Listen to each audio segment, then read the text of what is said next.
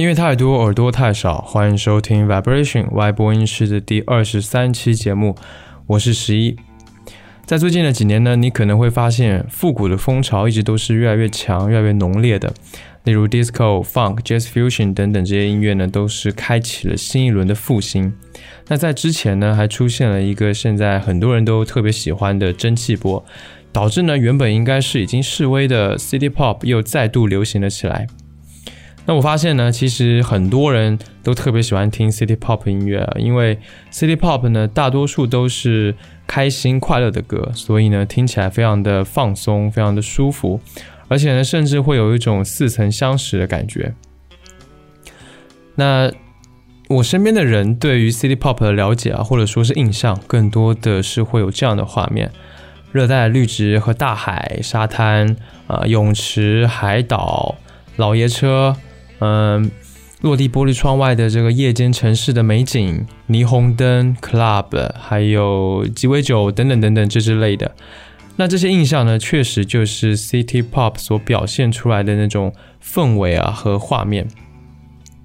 那在音乐上呢，就是复古的这种 disco、摇滚、合成器等等等等，就是说那种年代感是特别重要的。我想呢，这些印象或者了解其实也就差不多了。但是如果真的去细，就是去细细的研究这个 City Pop 到底是什么，可能有一些人还是不太清楚。所以呢，今天这一期我就想来和你聊一聊 City Pop 到底是什么。接下来呢，我大概会沿着整个时间脉络来聊，也就是日本的七十年代、八十年代以及后面的九十年代。从 City Pop 出现之前的种种迹象开始聊，然后是最繁盛的时期，再到后来的开始衰退，大概是这么样的一个顺序。那在这当中呢，我也会介绍对 City Pop 有重大影响的音乐人和相关的作品，介绍一些具有代表性的音乐人还有专辑，甚至呢也会聊到一点 City Pop 和最近几年比较流行的蒸汽波之间的关系。所以呢，今天内容其实还挺多的。OK，那接下来呢，就让我们正式开启今天的 City Pop 音乐之旅吧。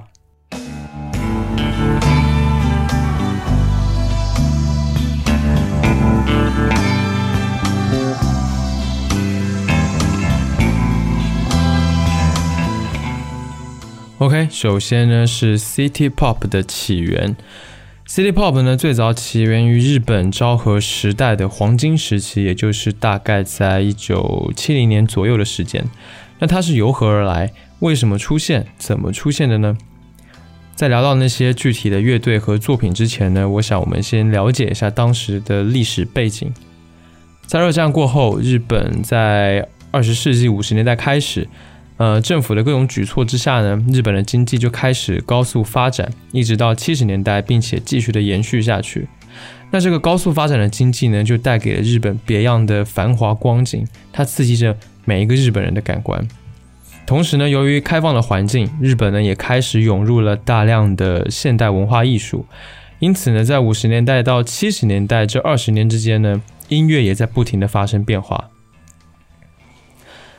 那么在那个年代呢，有一大批音乐人其实都有着相似的生活背景。在战后的日本呢，他们以美国为榜样，在经济和文化上都吸纳了很多新的东西，也就是开启了这个全面西化的这个过程。那尤其是当时的驻日美军和一些旅美的日本人，更是在日本传播了相当多的现代流行文化。因此呢，在那个在那一个年代生长的日本人呢，他们很自然的也受到了这些思想啊和审美的这个影响，而且呢，他们的生活也较之上一辈有更好更富足了。他们居住在城市里，他们的经济无忧，有车有房，享受着最好的生活标准。那在音乐方面呢，在五十年代开始，日本的主流音乐呢就在从这个演歌邦乐开始向更加西式、更加美式的这个音乐来过渡。例如说爵士乐，那当时的爵士乐算是西方音乐的一个代表啊，它在日本就蔚然成风，尤其是年轻的一代人啊，就非常喜欢、非常青睐这个爵士乐。这一点呢，就可以从日本著名的作家村上春树的身上看到。那村上春树他有多爱爵士乐，其实大家都知道。他在读书的时候呢，就常年混迹在爵士酒吧里面，后来呢，甚至自己开了一家爵士咖啡馆。那到了六零年代到六十年代，西方流行音乐开始快速的发展，呃，像灵魂乐开始走红，呃，摇滚也开始崛起了。那在到了一九七零年的时候呢，灵魂乐又发展出了像 funk 这样的音乐，它的曲风呢开始快速的裂变，同时又开始不断的融合。那像例如说 jazz fusion 融合爵士，它就是爵士、摇滚和 funk 等曲风融合的结果。另外呢，还有当代 R&B、Funk、New Wave 和 Jazz 又融合出了一种叫做 Boogie 的曲风。那 Jazz Fusion 和 Boogie 这两条线的融合呢，它都对日后 City Pop 潮流的形成呢有非常大的影响。再来是七十年代，在七十年代呢，日本的摇滚已经是在英文翻唱的阶段了，呃，已经有了比较长足的发展。可是呢，光是这样是不够的。在那个时候，从小听着现代流行乐长大的日本年轻人，他们已经不喜欢传统的那种苦情的民谣了。但是呢，西方的流行乐又不能满足他们真实的这个现实的需求，不能满足他们真正的精神需求，因为他们毕竟还是日本人嘛，他们需要有更加日本本土的东西。于是呢，新时代的人们就开始了探索自己的音乐时代。好在日本在当时已经有了比较成熟的现代音乐教育，再加上从小耳濡目染，他们很快就学会了将 jazz、funk、disco、new wave 等等这些音乐呢融入到传统的民歌、民谣还有摇滚乐当中，从而创造出了 city pop。那上面说的这些呢，基本上是一个比较概括的东西。接着呢，我要来说一些更加具体的了。那就是为 City Pop 创造生长土壤的音乐人们。那下面要提到这两个名字，你肯定已经听过了，一个是细野晴臣，另一个就是山下达郎。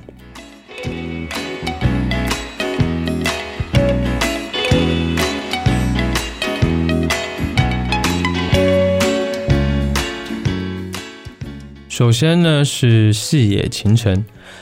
细野晴臣，他出生于战后的东京，他的家不是很有钱，不是很富裕，但是呢，他的成长环境却是十分的自由。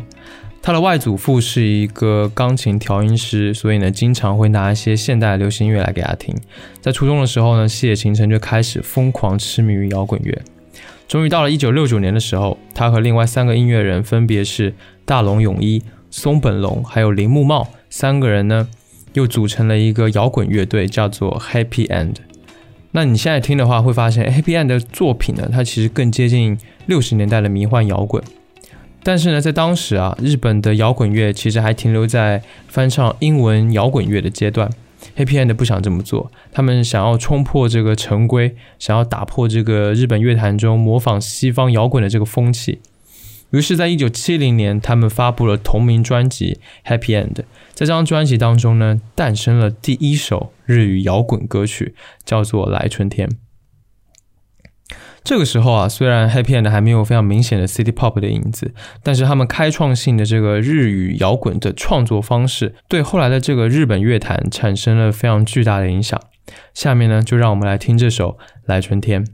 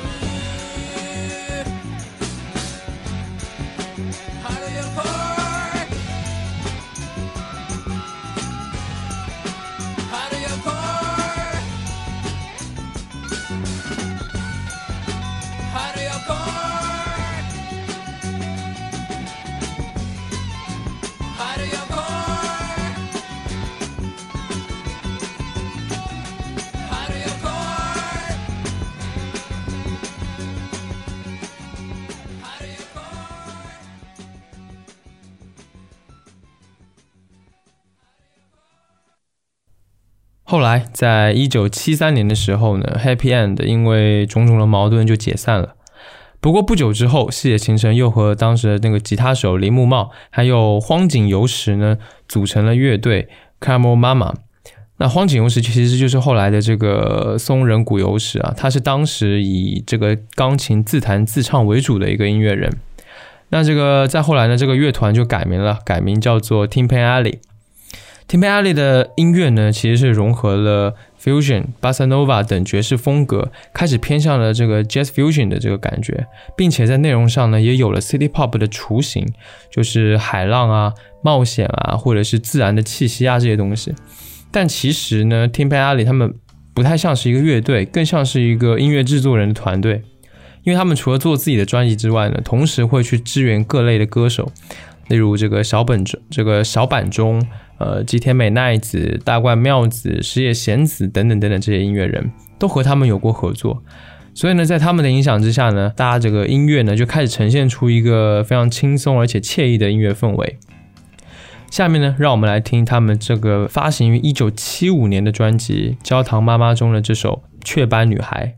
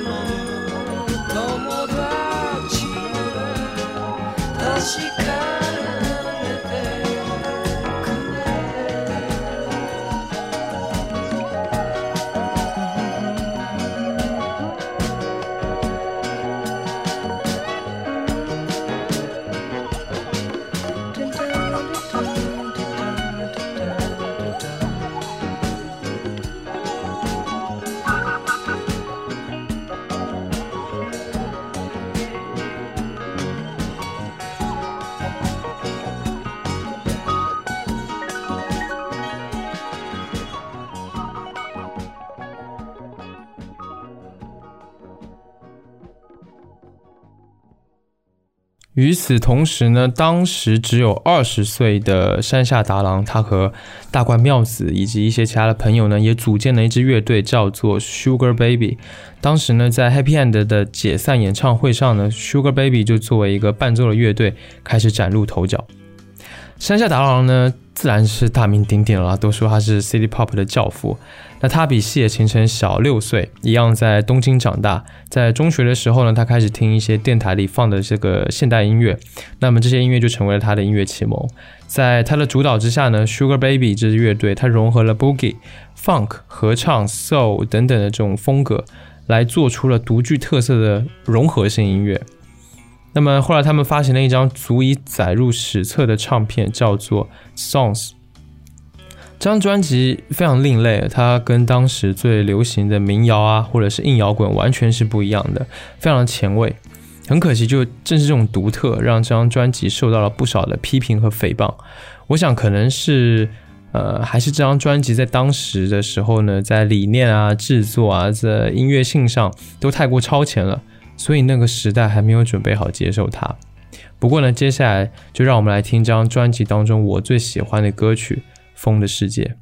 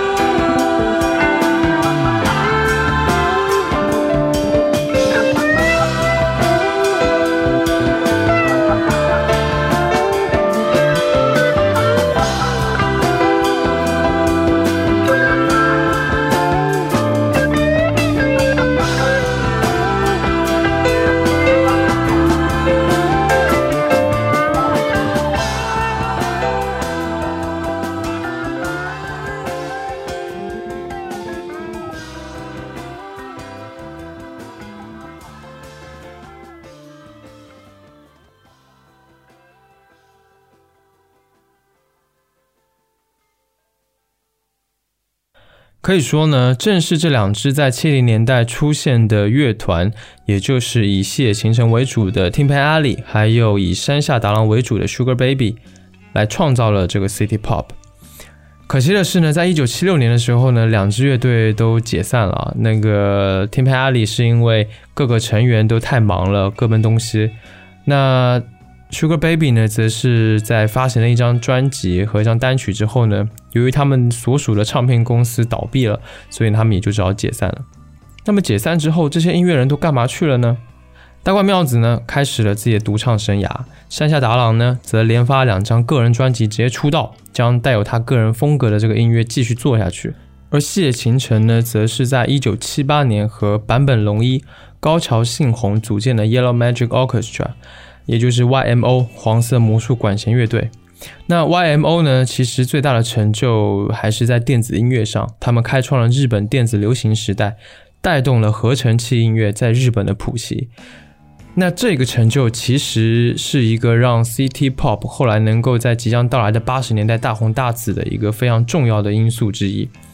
有许多人说 YMO 也是 City Pop 风格的缔造者之一，但其实我不是，我不这么认为啊，因为很明显。虽然 YMO 把合成器在日本做了普及，但是呢，YMO 本身自己的音乐理念和 City Pop 有着非常大的差别，因此呢，我不认为 YMO 和 City Pop 有什么关系。不过在这里呢，我想特意提出一个用合成器用的特别好玩的专辑，那就是细野晴臣、山下达郎共同合作的专辑《Pacific》。呃，参与这张专辑的就有 YMO，另外呢还有佐藤博、大冠妙子、林立夫这些。基本上这个七十年代到八十年代日本流行乐坛的半壁江山呢，都已经在这里了。那唱片做的也是仙气十足啊，非常的 fusion。那这个他会告诉你，这张专辑会告诉你这合成器到底应该怎么玩。接下来让我们来听一下这张专辑的第一首歌《最后的乐园》。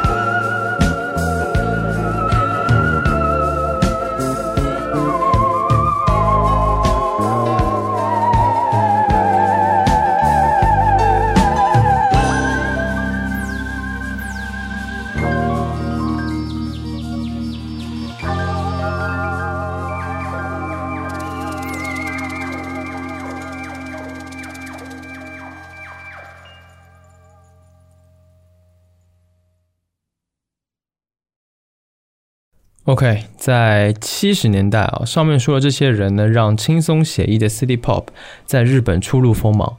但 City Pop 此时呢还不算流行，要到真正的大红大紫呢，就是要提到接下来这个充满魅力的八零年代了。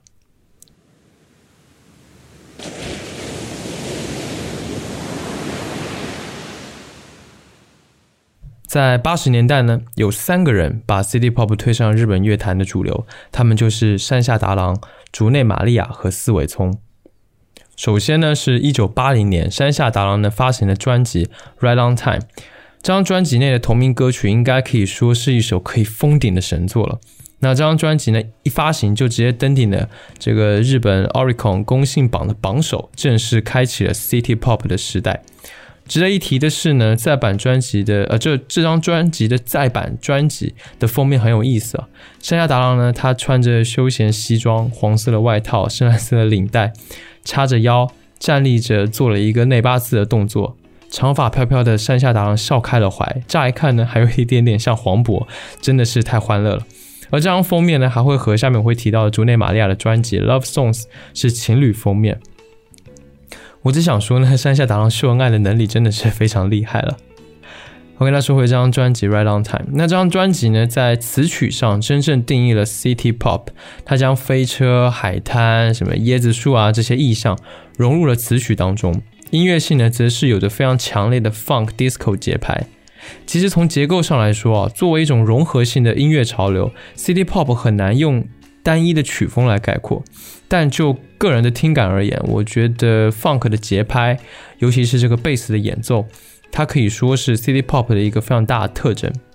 那这张专辑呢，谱写出了非常清爽快意的夏日风采，它奠定了 city pop 的一个基本印象。接下来呢，就来听这张专辑当中最最最出名的歌曲《Right on Time》。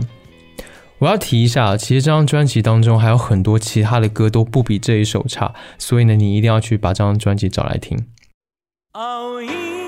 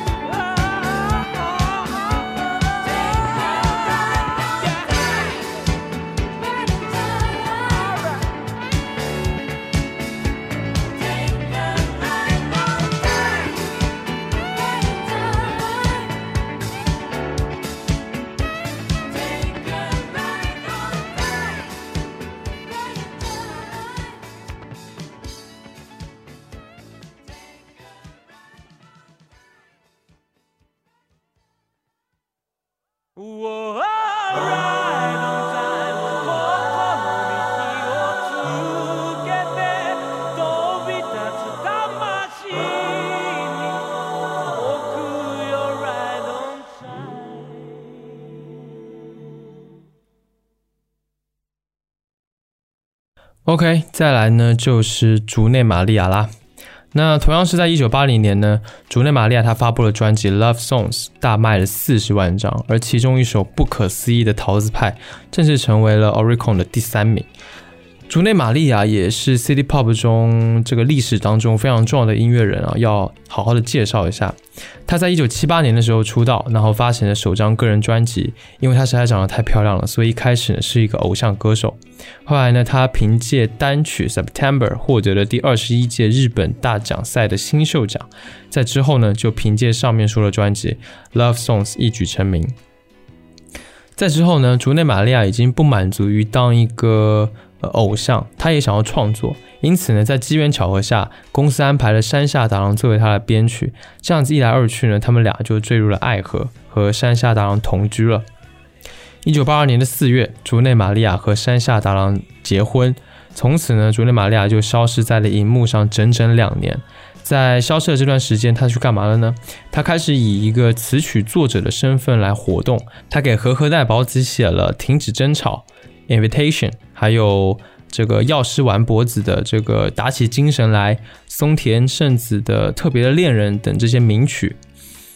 那在一九八四年呢，竹内玛利亚就宣布了复出发行的单曲回来了，认真的和自己全新全词曲全作曲的这个专辑 Variety。那其实 Variety 这张专辑在构想的阶段，山下达郎是原本计划像以前一样来制作竹内的音乐，但是呢，在休息当中呢，竹内玛利亚写下歌曲的品质非常的高啊，让山下达郎非常的震惊。结果呢，他就决定将专辑作为竹内玛利亚他自己的自己作曲作词的这个专辑来发行。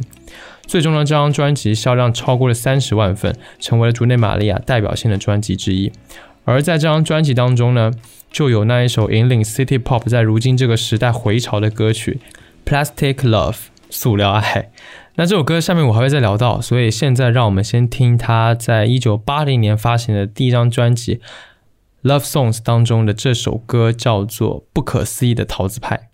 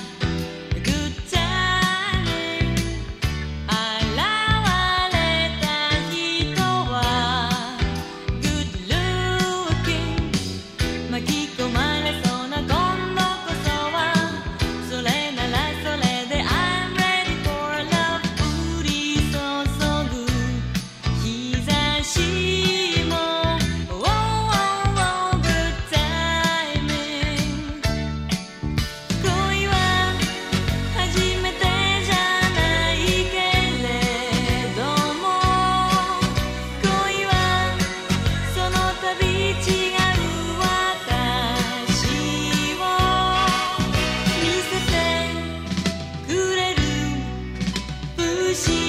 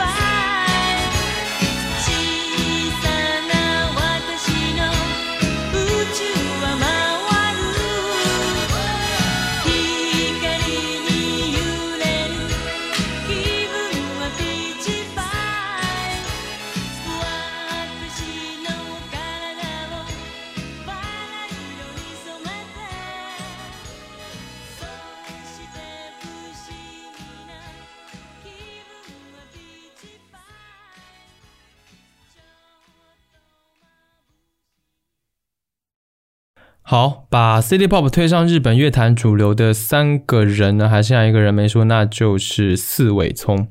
在一九八一年的时候呢，四尾聪他发行的专辑《Reflections》和单曲《红宝石戒指》双双获得了 Oricon 公信榜的专辑年榜冠军、单曲年榜冠军，拿下了日本三大音乐奖项的大赏。从此呢，City Pop 就真正的成为了日本乐坛的主流。这一首《红宝石戒指》其实是在描写一个孤独冷峻的男人。那这种成年男性的气质的风靡了万千少男少女啊！光是单曲盘就大卖超过一百六十万张，无论老老少少呢，都受到了广大世代的欢迎。下面呢，就来听这一首《红宝石戒指》，我相信你应该也听过。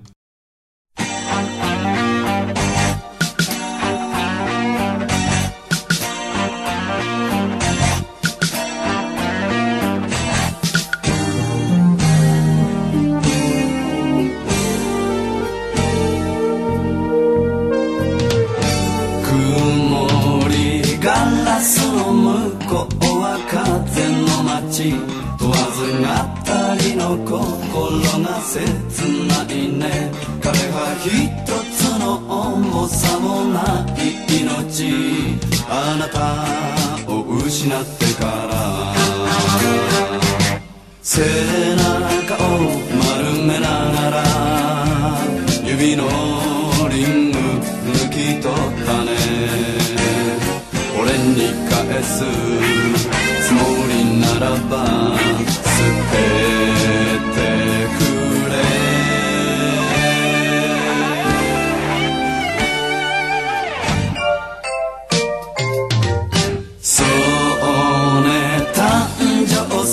きならルビーなの。そんな言葉が頭に渦巻くよ。あれは8月まばゆい日の中で。誓った愛の幻。孤独が好きな俺さ。気にしないで言っていいよ。日が変わらぬ。うちに早く消え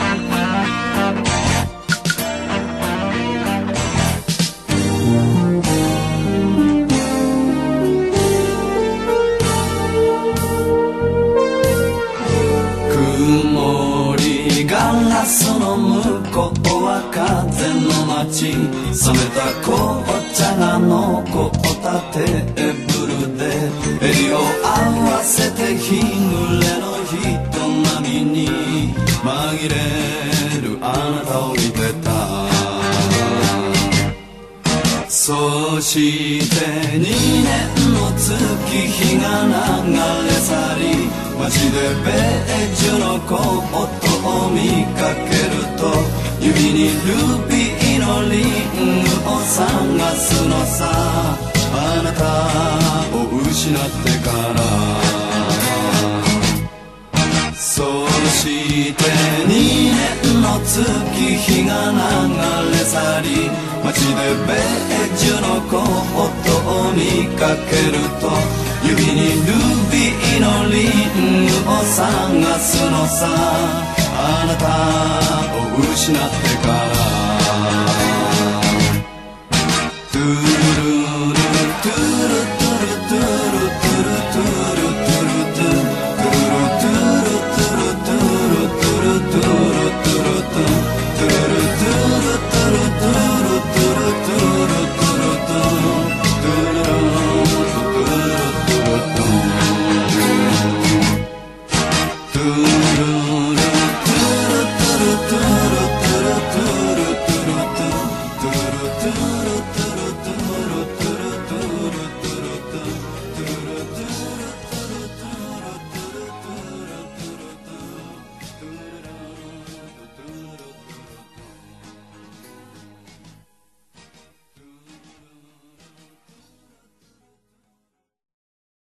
山下达郎、竹内玛利亚和四尾聪他们三个人的作品，让 City Pop 正式成为了日本最流行的音乐风格。那么 City Pop 为什么能成为主流呢？只是因为音乐很好听吗？我想很明显不止如此。一类流行文化如果要成为主流的话，除了在商业运作上要成功，最重要的其实是要切合时代精神，满足那个时代的大众需求。前面我在说这个历史背景的时候，有提到当时人们的生活情况。当时日本的城市化率达到了百分之八十啊，这是一个非常高的数字。人们生活的水平越来越高，生活越来越安逸，所以呢，精神上呢就需要相应的城市文化。那 City Pop 从各种方面来说，都可以满足城市里听众的追求，尤其是那些生活水平更加高的那个部分。我举一个例子，车载音响。当时汽车音响技术呢已经支持播放磁带和 CD 了，所以呢，人们可以在车上在旅途当中播放自己喜欢的音乐。而且有一种说法是这样的，就是说 BPM 保持在一百一到一百一十六的音乐呢，对于都市司机来说是比较舒服的。很多 City Pop 音乐刚好都满足了这一点，所以呢，非常适合开车的时候听。因此呢，如果在另一个层面上说，其实车载音响也帮助了 City Pop 的传播。那能成为主流还有一个原因，那就是 City Pop 的音乐有一个相对统一的气质。虽然说 City Pop 本身的音乐丰富性是很强的，但是任何一种潮流的兴起都需要一种相对统一的气质来贯穿整个始终。如果你去仔细观察那个时代的唱片，你会发现。当时的封面都很像都市啊、海岛啊、海洋啊、泳池啊什么的。另外呢，你也能够看到这个 adventure、summer breeze 之类的这种词语呢，在专辑名称上的使用率很高。这呢，就是同一种气质。最后还有一个原因，我想就是易于复制。流行文化的生命力在什么呢？就在于复制。只有大量的复制，才会形成规模，然后这个规模才能发展出能够影响一个时代的潮流。而复制的前提就是表征上的这个清晰可辨，易于模仿。你就说 City Pop 上就是它的这个 Funk 节奏型，或者是这个清爽的这个夏季风情的封面，还有那种呃非常随性的、没有那么具有侵略性的演唱方式，都是可以直接。copy 过来的，所以呢，这些你都可以在当下的 City Pop 乐队的临摹当中来可以听出来。我想，这个 City Pop 它能够成为当时日本乐坛的一个主流，就大概是这些原因。OK，那关于这个就说这么多吧。下面呢，我想再介绍一些八十年代 City Pop 特别值得一听、特别值得认识的音乐人。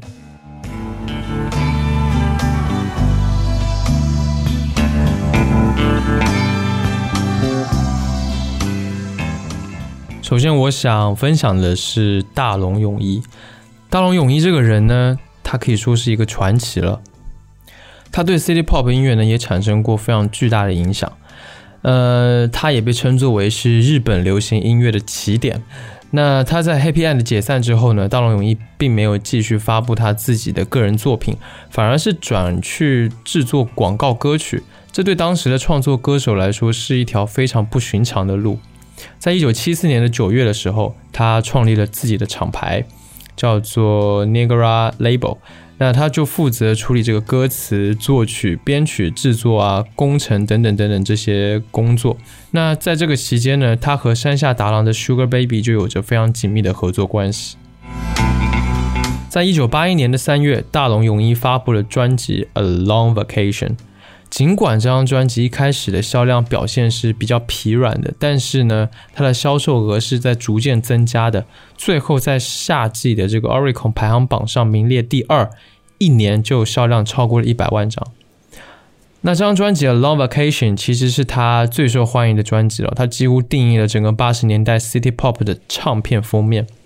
那这张唱片的封面出自于插画师永井博，永井博设计的这个专辑封面跟歌曲的内容可以说是相得益彰，蓝天、泳池、棕榈树，呃，非常直接明显的这个高对比度，这样子的封面设计呢，后来就成为了 City Pop 的标配。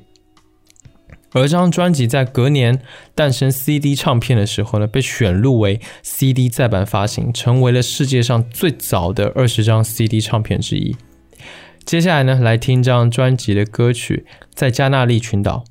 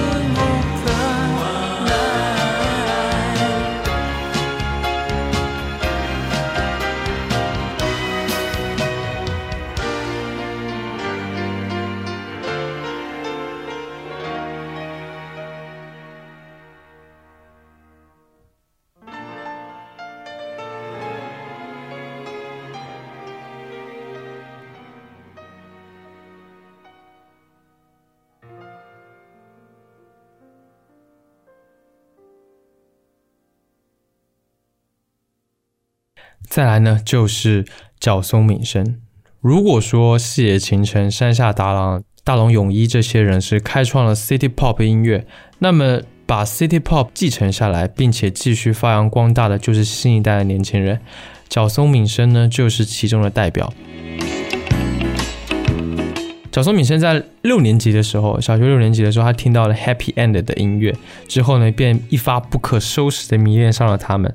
在中学的时候呢，他要追寻这个细野的脚步，继续痴迷于听 p a l 里的音乐。他其实深受这个细野晴臣这一辈音乐人这个融合音乐理念的影响。在中学之后呢，他组了一支乐队，尝试自己创作音乐。在一九八一年的时候呢，年仅二十一岁的他宣告出道。很可惜的是，首张唱片并没有取得商业上的成功，他就跳到了其他的事务所。不过，这个新的事务所呢，给了他更多的自主权。后来呢，也帮助他获得了更多的成功。在之后，他终于能够按照自己的想法去创造属于他自己的 City Pop 音乐。他远离了出道的时候那种呃夏天、海滩、大海啊这种 City Pop 的慵懒，而是加入了更多的这个 Funk 和舞曲元素。歌词的主题呢，也逐渐转向了夜晚的街道，融合创作出一种适合夜晚都市的背景音乐。在一九八四年的时候，他发行了专辑《After Five Clash》，它不再是 Summer and the Sea，而是变成了带有 Night and the City 的歌曲。那这张专辑的成功呢，从此让 City Pop 被分成了两个类型，一种是以山下达郎为首的日间派，也就是以海滩、老爷车、棕榈叶为这个视觉印象，音乐上呢则有着海岸与沙滩的假日感，融合 R&B、Funk。New Wave、Jazz 等曲风着重突出这个鼓机、合成器和 Funk 的这个律动节奏，还有着跳动的 Bass Line、Jazz 风的吉他演奏。另外呢，就是以角松敏生为首的这个夜间派。这个夜间派呢，以演歌、传统民谣还有摇滚乐为基调，它加入 R&B、合成器、流行、Disco、Funk 等等的元素，以东京的夜生活为主，描绘出了猎奇的这种夜都市感。呃，是跳舞和外出兜风的最佳配乐。接下来呢，就让我们来听这张专辑《After Five Clash》当中的歌曲《午夜女孩》。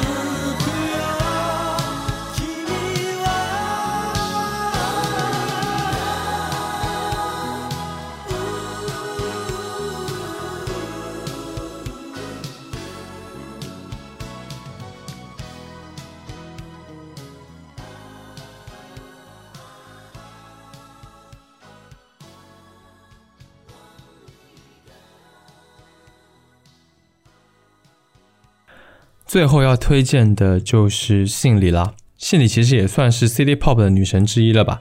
她和前面我说到的这个角松敏生的关系很好，因为角松敏生为她制作过许多的音乐，而她最出名的专辑就是发行于一九八三年的《Timely》，这张专辑就由角松敏生监制。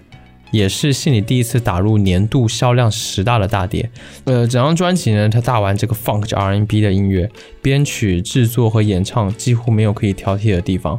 虽然是一九八三年发行的，却有着毫不过时的精准制作。这张专辑中的歌曲《Cat's Eye》是当时动画片这个《猫眼三姐妹》里面的一首歌。那刚好说到这，其实 City Pop 和八十年代日本动画片有着非常深的关系。这个有机会的话呢，以后我可能还会做一期节目来聊一下。下面呢，就让我们来听这一首《Cat's Eye》。One, two, three, four.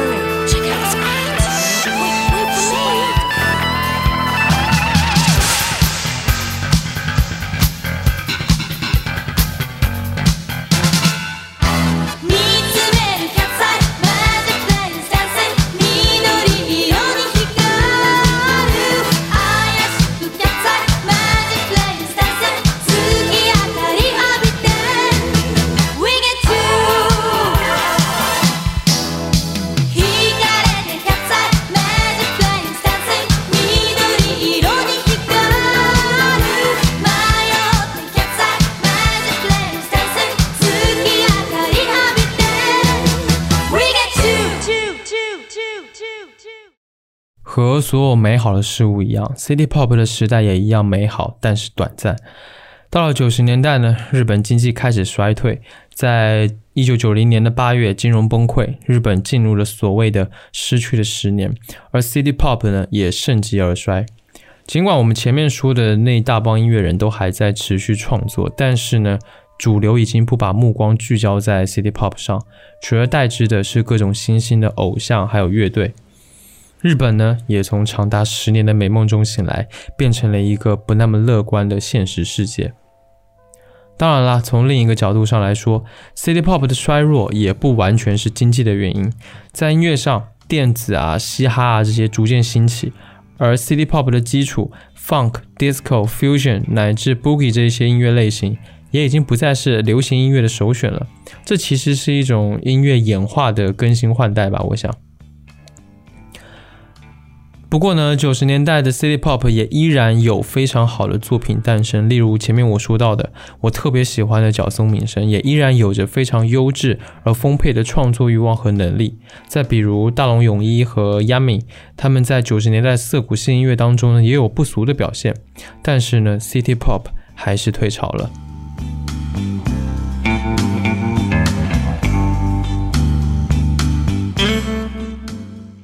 时间到了二零一零年，情况又变了。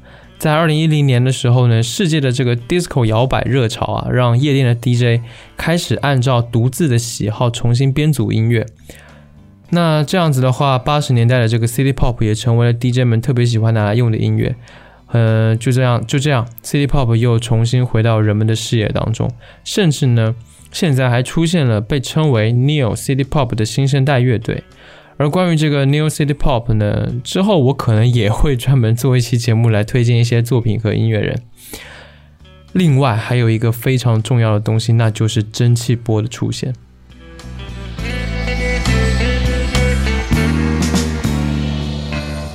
我想，其实有很多人是因为蒸汽波才开始接触到 City Pop 的。甚至呢，还有的人他不知道蒸汽波和 City Pop 有什么差别，但其实他们完全就不是一个东西。City Pop 是什么？我前面应该已经说的还比较清楚了。那蒸汽波呢？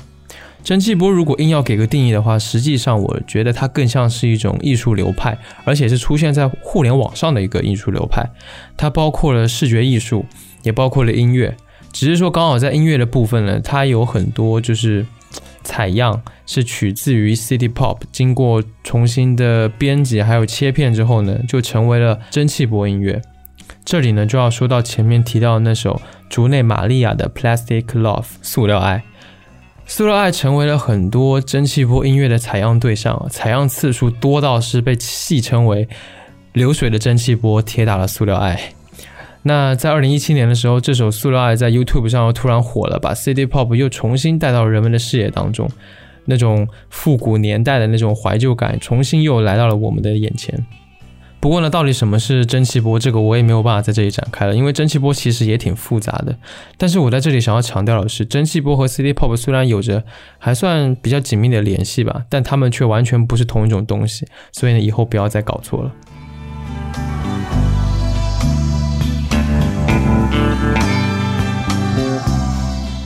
节目到这里呢，也差不多要结束了。最后呢，我想聊聊这个所谓的 City Pop 的音乐类型。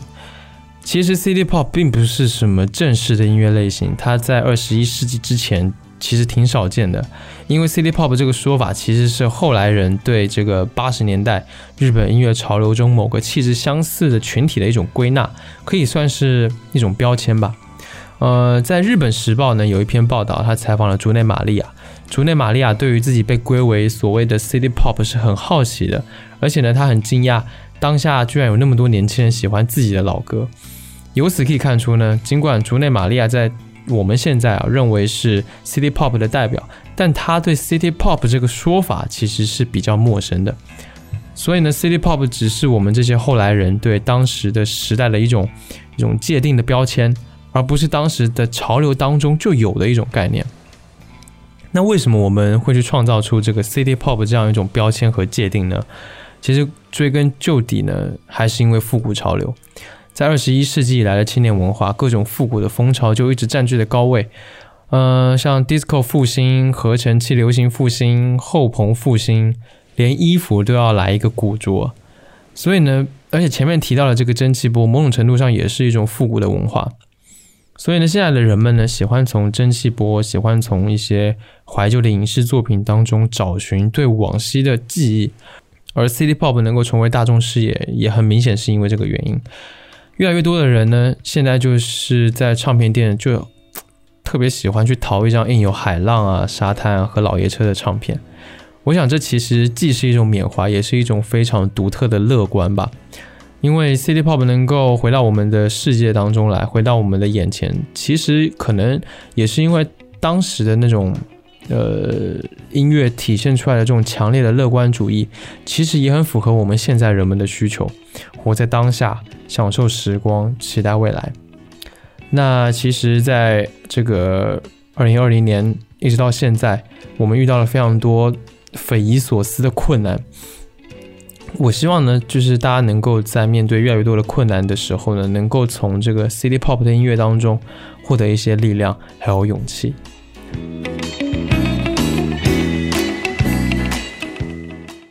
好啦，那关于 City Pop 我就说这么多啦，今天这期节目到这里也就结束了。